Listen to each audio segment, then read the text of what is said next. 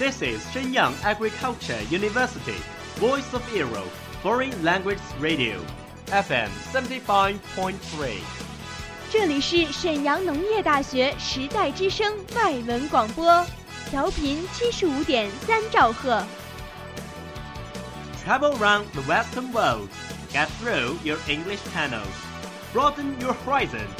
Welcome to E. VOE. 引领资讯潮流，掌控校园高度，用我们的精彩唤醒你的耳朵，收听最流行 V O E，愿你听。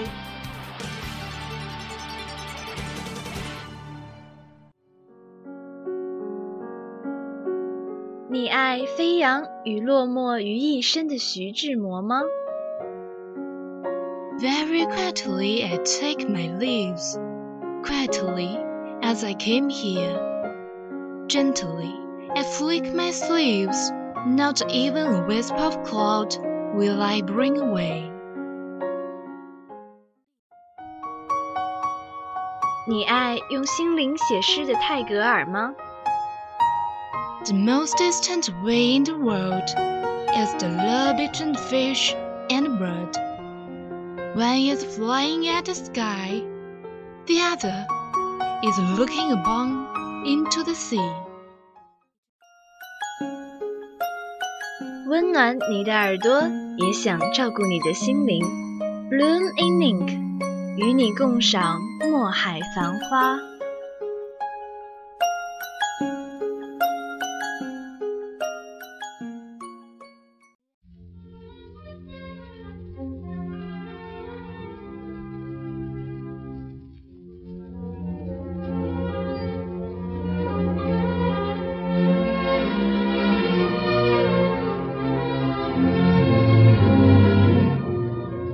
Hello everyone, welcome to Bloom in Ink from VOE Foreign Language Radio Station. I'm Dawn. I'm Sakura.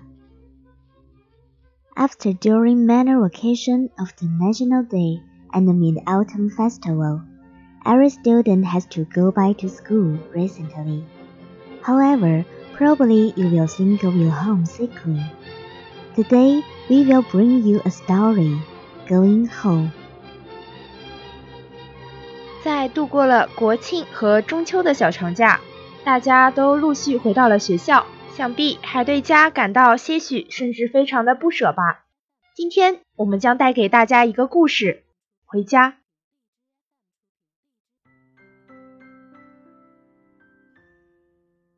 I first heard this story a few years ago from a girl I had met in New York's Greenwich Village. Probably the story is one of those mysterious bits of folklore that appear every few years, to be told anew in one form or another. However, I still like to think that it really did happen, somewhere, sometime. They were going to Fort Lauderdale, three boys and three girls, and when they boarded the bus, they were carrying sandwiches and wine in paper bags, dreaming of golden beaches as the gray coat of New York vanished behind them. 几年前，我在纽约的格林尼治村从一位遇到的姑娘那儿第一次听到这个故事。它也许是那种隔几年就会改头换面的被重新传播一次的神奇的民间传说。然而，我仍然愿意想象，它是个某时某地真正发生过的事。三个男孩和三个女孩带着纸袋装的三明治与葡萄酒，登车前往佛罗里达的劳德达拉要塞。他们向往着金色的海滩，将灰蒙蒙的寒冷的纽约甩在了身后。As the bus passed through New Jersey, they began to notice Bingo. He sat in front of them, dressed in a plain, ill-fitting suit, never moving, his toasting face masking his ears. He kept tuning the inside of his leather lot, frozen into some personal cocoon of silence. Deep into the night, outside Washington, the bus pulled into Howard Johnson's, and everybody got up except Vingo. He sat rooted in his seat, and the young people began to wonder about him, trying to image his life. Perhaps he was a sea captain, a runaway from his wife, an old soldier going home. When they went back to the bus, one of the girls sat beside him and introduced herself. 当他们穿过新泽西州时， 坐在前排的一个叫温格的男人引起了他们的注意。他穿着一套不起眼亦很不合身的衣服，一动不动，满脸灰尘掩盖了他的年纪。他不停地咬着下唇，陷入沉思中。夜深了，汽车停在了华盛顿郊外的霍华德·约翰逊连锁餐厅。除了温格，其他人都下了车。他仍一丝不动地坐在那里。他引起了这班年轻人的猜想：也许他是个船长，也许是从家出走的，或许是一个归家的老兵。当他们又回到车上时，他们中的一个女孩坐到温格的身边，并向他做了自我介绍。We are going to Florida, she said brightly. I hear it's really beautiful. It is, he said quietly, as if remembering something he had tried to forget. Some wine, she said. He smiled and took a swig. He thanked her and retreated again into his silence. After a while, she went back to the others, and Wingo nodded in sleep. In the morning, they awoke outside another Howard Johnson's and this time Wingo went in. The girl insisted that he join them. He seemed very shy, and ordered black coffee and smoked nervously as the young people chattered about sleeping on beaches. When they returned to the bus, the girl sat with Wingo again, and after a while, slowly and painfully, he told his story. He had been in jail in New York for the past four years, and now he was going home. 我们都是去佛罗里达的，那个女孩轻快地说。我听说那里很美。是的，他静静地回答道。他似乎记起了过去曾试图忘却的往事。来点葡萄酒吧，那个女孩说。她微笑着喝了一大口。说声谢谢后，又回到了他的沉默中。后来，他回到那班人中，温格则低着头睡着了。早上，他们醒来时，汽车停在另一个约翰逊连锁餐馆前。这回温格也进去了。那个女孩极力邀请他参加他们的团体，但他看起来很腼腆。当那班年轻人谈论着在海滨该怎么过夜时，他则独自一人待在一边喝黑咖啡，还不停地抽烟，显得有些局促不安。当他们回到车上时，那个女孩又坐到他身边。过了一会儿，温格才缓慢而且痛楚地诉说起他的经历。他在纽约的监狱里待了四年，现在。他假释回家了。Are you married? I don't know. You don't know? She said. Well, when I was in jail, I wrote to my wife, he said. I told her that I was going to be away a long time, and that if she couldn't stand it, if the kids kept asking questions, if it hurt too much, well, she could just forget me. I'd understand. Get a new guy. I said she's a wonderful woman. Really something and forget about me. I told her she didn't have to write me in for nothing. And she didn't. Not for three and a half years. 你结婚了吗？我不知道。你不知道？那女孩很奇怪。是这样。 我在狱中曾给我妻子写过一封信，他说：“告诉他我要离开很长一段时间。”如果他忍受不了，如果孩子不断追问，如果这使他非常痛苦，那么他可以忘了我，我会理解的。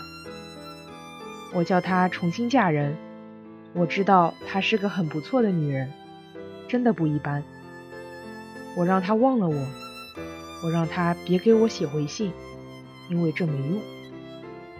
他也真没回信，我已有三年半没有他的音信了。And you are going home now, now going? Yeah, he said shyly.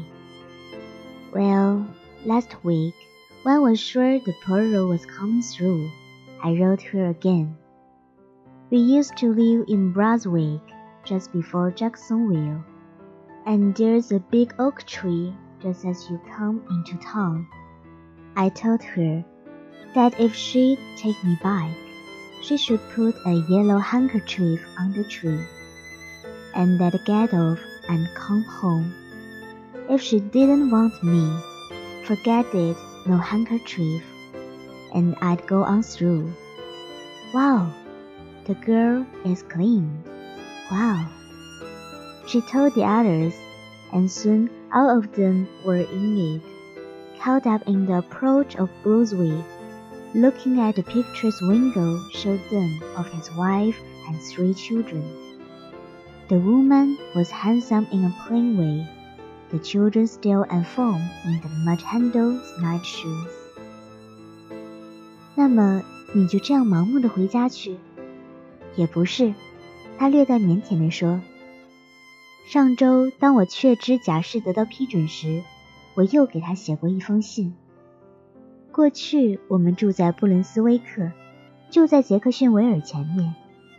在进城去的路上有一棵高大的橡树。我告诉他，如果他愿意我回来，就在树上挂一方黄手帕，我就下车回家。如果他不要我，就忘掉这件事。看不见手帕，我也就不下车了。哦，是吗？那个女孩惊讶极了，她把这事告诉了同伴们，于是他们都盼着快点到伦斯威克。温格又给他们看了一张他妻子与三个孩子的照片，这是一张被摸旧了的照片，一个面容端庄的妇女与三个年岁还小的孩子。Now they were twenty miles from Brunswick. and the young people took over window seats.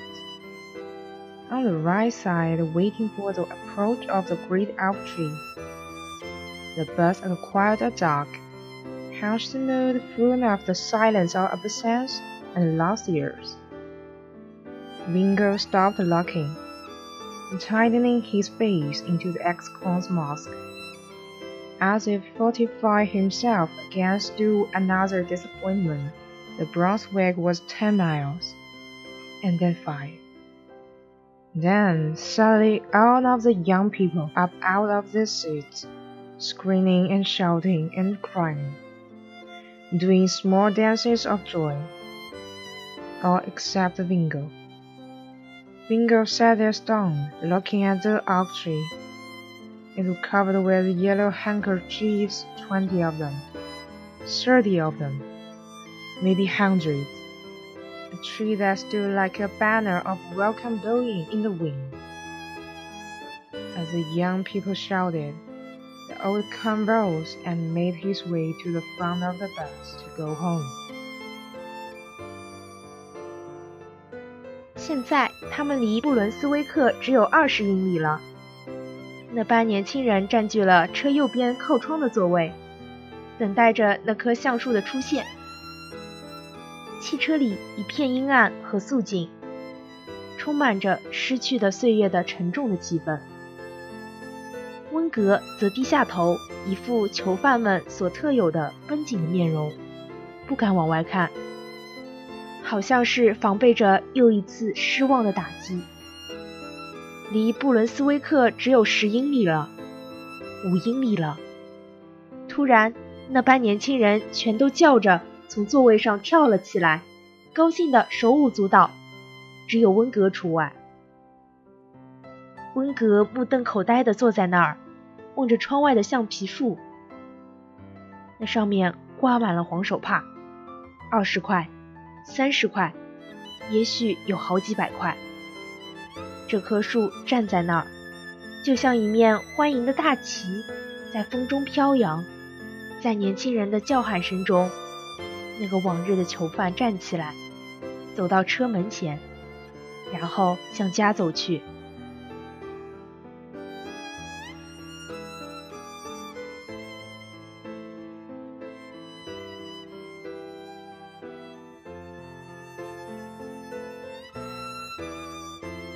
感谢制作任家豪。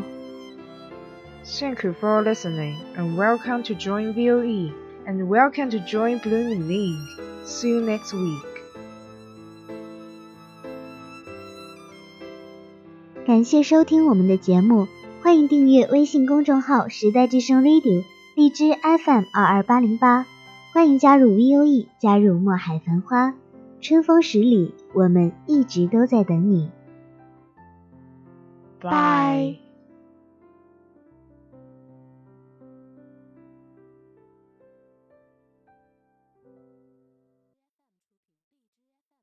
That's all of today's programs. Thank you for listening.